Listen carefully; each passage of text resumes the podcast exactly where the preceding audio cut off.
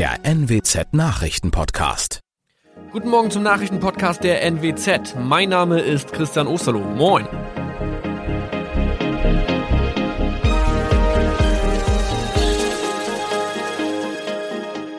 Und das sind unsere regionalen Nachrichten am Morgen. Die Grünen wollen Moorstraße in Oldenburg umbenennen. Viereinhalb Jahre Gefängnis für Falschgoldhandel. Und Landkreis Kloppenburg meldet ersten Omikron-Fall. Der Name Moorstraße könnte laut den Oldenburger Grünen rassistisch aufgefasst werden. Deshalb fordern diese eine Umbenennung. Die Straße wurde allerdings nach Hermann Moor benannt, einem der ersten Siedler in der Gegend. Um Missverständnisse auszuschließen, beantragen die Grünen eine Änderung in Hermann Moor Straße. Dann müssten alle Anwohner ihre neue Adresse in ihren Pässen angleichen. Außerdem müssten Polizei, Feuerwehr, Rettungsdienste und Anbieter von Navigationssystemen informiert werden. Die Stadtverwaltung schlug vor, ein Zusatzschild mit Informationen zur Person Hermann Mohr anzubringen. So könne man alle Irritationen beseitigen.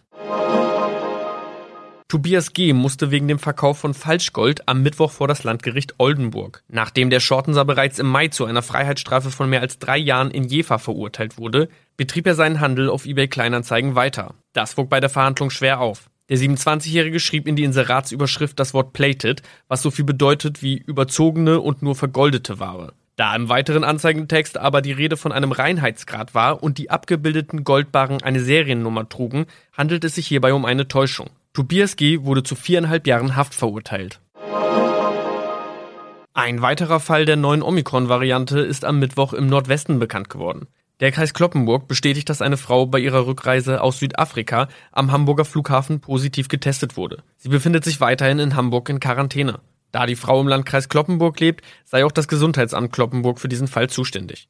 Zuvor gab es bereits bestätigte Omikron-Fälle in der Wesermarsch und im Kreis Leer. Das waren unsere Nachrichten aus der Region. Weitere aktuelle News aus dem Nordwesten finden Sie wie immer auf NWZ Online. Und Aktuelles aus Deutschland und der Welt hören Sie jetzt von unseren Kollegen aus Berlin. Vielen Dank und schönen guten Morgen. Ich bin Maja Däne und das sind heute unsere Themen aus Deutschland und der Welt. Hoffnung auf einen guten Sommer, mehr Impfungen, sinkende Infektionszahlen und Entspannung auf den Intensivstationen. Streit zwischen der EU und AstraZeneca. Kein weiterer Vertrag mit dem Impfstoffhersteller geplant. Und SPD-Parteitag. Sozialdemokraten ziehen mit Olaf Scholz als Kanzlerkandidat in den Bundestagswahlkampf. Wir starten diese Woche mal mit guten Nachrichten rund um das Dauerbrenner-Thema Corona. Nach monatelangen harten Corona-Einschränkungen scheint sich die Lage nämlich allmählich deutlich zu entspannen. Das Robert Koch Institut hat am Wochenende wieder sinkende Ansteckungszahlen gemeldet. Intensivmediziner berichten von einem Rückgang der Corona-Patienten und in der Hälfte aller Bundesländer sinkt außerdem die 7-Tages-Inzidenz unter 100. Und selbst Deutschlands oberster Chef-Virologe Christian Drosten hat sich zuversichtlich über den Verlauf der Corona-Pandemie im Sommer gezeigt. Erste Lockerungen gibt es ja schon seit dem Wochenende, zumindest für Geimpfte und Genesene. Wer geimpft ist und eine Corona-Infektion überstanden hat, der darf sich ab jetzt wieder lockerer mit Familie und Freunden treffen und derjenige muss auch keinen Corona-Test mehr machen vor dem Shoppen oder dem Friseurbesuch. In der Politik scheinen die Beteiligten zumindest vorsichtig optimistisch zu sein, was die aktuellen Corona-Zahlen angeht. Von vielen ist zu hören, die dritte Welle scheint gebrochen, selbst von der Kanzlerin und da noch nicht alle geimpft sind und es den Sommer über noch dauern wird, ist der Sommerurlaub auch für ungeimpfte nicht verloren. Der wird auch mit Corona-Tests möglich sein. Das versicherte Kanzlerin Merkel nochmal am Wochenende. Aus Berlin, Tine Klimach. Und noch eine gute Nachricht gibt es. Mitten in der Corona-Pandemie ist nämlich der Krankenstand in Deutschland auf ein Rekordtief gesunken. Bei der Technikerkrankenkasse war er im ersten Quartal so niedrig wie seit 13 Jahren nicht mehr. Wir halten Abstand, tragen Masken, sind viel zu Hause. Das schützt uns nicht nur vor Corona. So gut wie alle Diagnosen wurden seltener gestellt. Vor allem Erkältungen gab es deutlich weniger. Die Grippewelle blieb sogar ganz aus. So verzeichnete die Techniker Krankenkasse im ersten Quartal gerade mal einen Krankenstand von 3,8 Prozent. Die Jahre zuvor waren es im Vergleichszeitraum immer um die 5 Prozent. Die Arbeitnehmer, die sich krankschreiben ließen, hatten allerdings auch selten Corona. Von mehr als einer Million Krankschreibungen waren es bei der Kasse nicht einmal 1000 1000 wegen Covid-19. Ursula Winkler, Nachrichtenredaktion.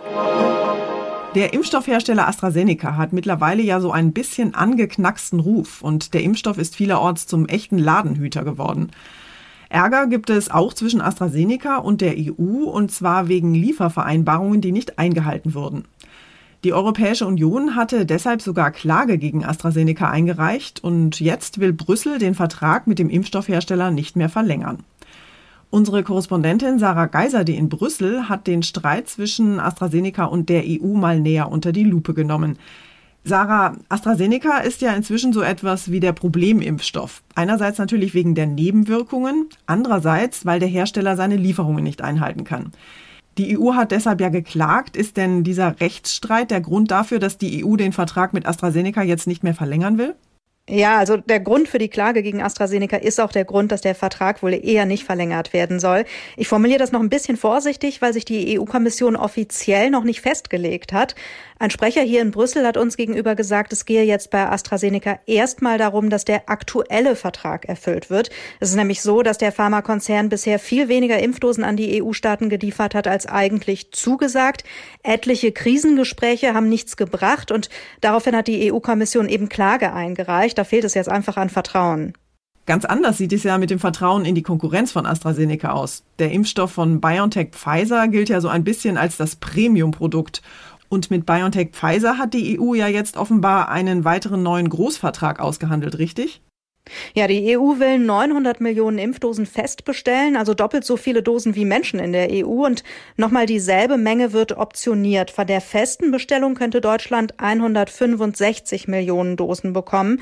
Dafür veranschlagt das Finanzministerium circa 3,8 Milliarden Euro. Kanzlerin Merkel zeigt sich zufrieden mit dem neuen Vertrag zwischen der EU und BioNTech Pfizer. Damit werde für notwendige Nachimpfungen gesorgt und auch für die Anpassung des Impfstoffs an Virusvarianten, meint sie. Dankeschön, Sarah, nach Brüssel.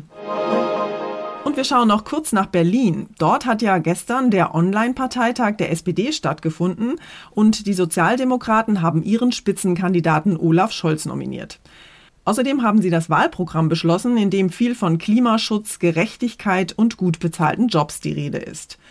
In Umfragen liegt die SPD ja derzeit deutlich hinter den Grünen und auch hinter der Union. Aber trotzdem sind die Sozialdemokraten optimistisch, dass ihr Kandidat Olaf Scholz Deutschlands nächster Bundeskanzler wird. Mein Kollege David Riemer hat sich den SPD-Parteitag in Berlin für uns angeschaut. David, mal ganz ehrlich, hat Olaf Scholz denn überhaupt eine Chance, ins Kanzleramt einzuziehen? Also es sind ja nur noch viereinhalb Monate bis zur Bundestagswahl im September. Im Moment dümpelt die SPD in Umfragen äh, zwischen 14 und 16 Prozent rum, deutlich abgeschlagen hinter den Grünen und der Union. Da bräuchte es schon ein Wunder, damit das noch klappt.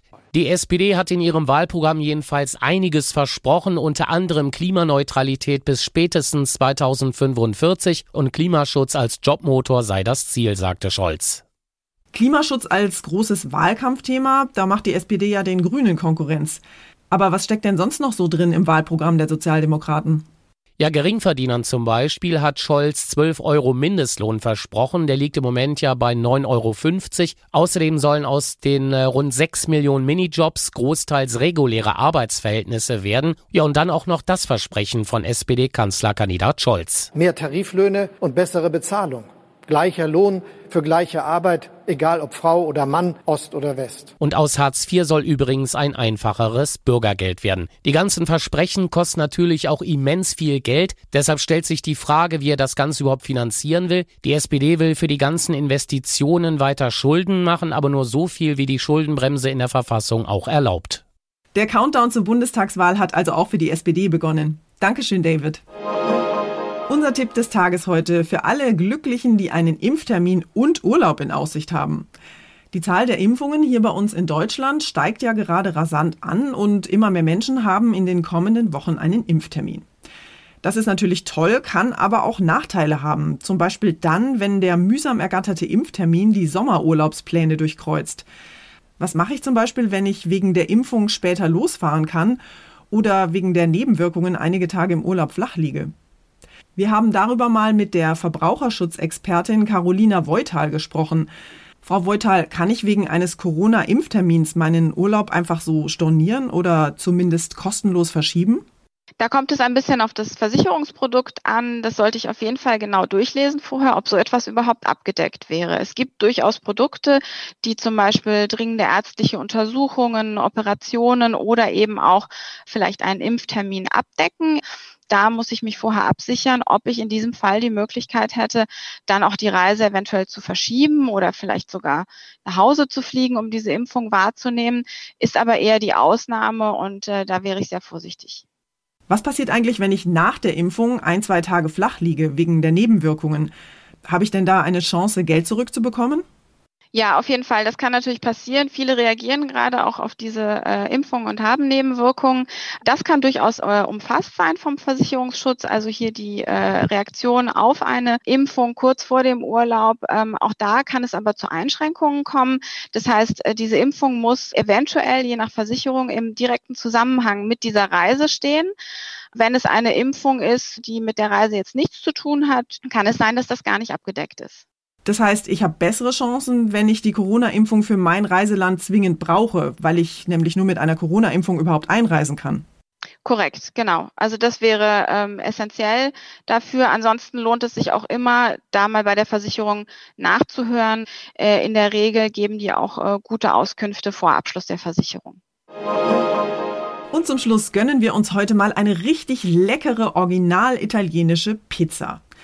In Italien ist der Teigfladen ja quasi so etwas wie das Nationalheiligtum und gehört mittlerweile sogar ganz offiziell zum Weltkulturerbe. Und ab sofort gibt es den Klassiker nicht nur beim Lieblingsitaliener um die Ecke, sondern ganz neu als Pizza to go aus dem Pizzaautomaten. Claudia Wächter in Rom, was sagen denn die Italiener zum Pizzaautomaten? Ist das jetzt Fortschritt oder doch eher der Untergang des Abendlandes? Also die großen Lobeshymnen, die habe ich bisher nicht gehört. Der Boden, die Cracker, überall Öl. Ein anderer meinte, damit kannst du höchstens Frisbee spielen, aber Adriano, der findet den Fladen absolut essbar. Wenn du am Verhungern bist, völlig okay. Man darf einfach nicht zu viel erwarten. Der Automatenfladen, der kommt eben nicht aus dem Steinofen wie in der Pizza hier nebenan. Und für die Pizzapuristen und nicht nur für die hat der Teigfladen eine Seele. Die perfekte Vereinigung von Kunst, Kultur und Geschichte. Das war's von mir für heute. Ich bin Maja Däne und wünsche Ihnen allen einen entspannten Tag. Tschüss und bis morgen.